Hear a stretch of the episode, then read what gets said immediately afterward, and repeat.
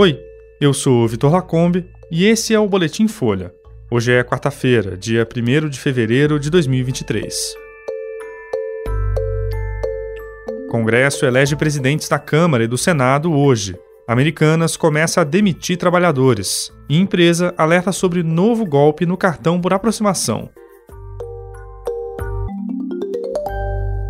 O Congresso volta aos trabalhos hoje com a posse dos novos deputados federais e senadores e também com as eleições para as presidências da Câmara e do Senado. Na Câmara, a reeleição de Arthur Lira, do PP, é tida como certa. Várias legendas de todo o espectro político estão fechadas com a candidatura do atual presidente da Casa. Lira deve ter como único adversário o deputado Chico Alencar, do PSOL. No Senado, a disputa promete ser mais acirrada entre o atual presidente Rodrigo Pacheco, do PSD, e o ex-ministro bolsonarista Rogério Marinho, do PL. O candidato à reeleição eleição tem o apoio do governo Lula e deve contar com a campanha de pelo menos seis ministros que também são senadores na sessão dessa quarta. Às vésperas da votação, Marinho conseguiu o apoio público do ex-ministro Sérgio Moro, da União Brasil, e de integrantes do PSDB e do próprio PSD, de Pacheco. A votação é secreta, o que abre margem para traições e mudanças de última hora. Para ganhar a disputa no Senado, o candidato precisa de 41 dos 81 votos em primeiro ou segundo turno. Tanto Marinho quanto aliados de Pacheco dizem ter convicção de que vão ter os votos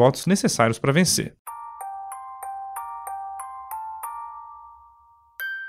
A Americanas fez as primeiras demissões de funcionários em meio ao processo de recuperação judicial que começou no último dia 19. A Folha apurou que os cortes começaram no Rio de Janeiro e em Porto Alegre. A próxima etapa deve acontecer em São Paulo, onde está concentrado o maior número de lojas e centros de distribuição da empresa. A varejista tem cerca de 45 mil funcionários diretos e 60 mil indiretos. Por enquanto, as demissões atingem os indiretos, mas devem ser estendidas aos contratados em regime CLT. Procurada, a assessoria de imprensa da Americanas Americanas negou que haja demissões e disse que apenas interrompeu alguns contratos de empresas terceirizadas. Quando correu para apresentar o pedido de recuperação judicial e interromper a cobrança de dívidas, a Americanas não incluiu os funcionários no processo. Ou seja, o valor devido aos trabalhadores dispensados agora não pode entrar na recuperação e deve ser pago normalmente pela empresa. Afetada por um escândalo contábil de 20 bilhões de reais, a varejista soma cerca de 43 bilhões em dívidas com credores.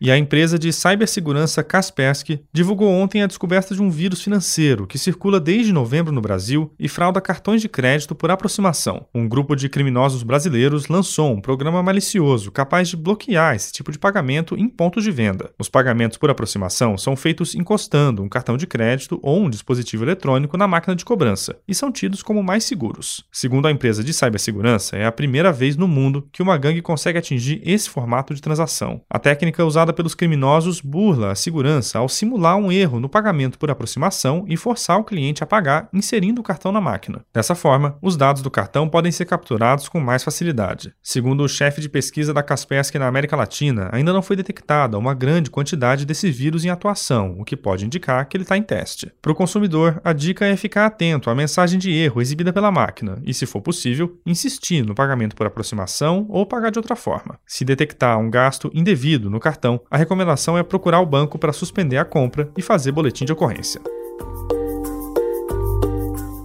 Esse foi o Boletim Folha, que é publicado de segunda a sexta, duas vezes por dia, de manhã cedinho e no final da tarde. A produção é de Daniel Castro e Laila Moalen e a edição de som é do Rafael Conkle. Essas e outras notícias você encontra em folha.com. Até mais.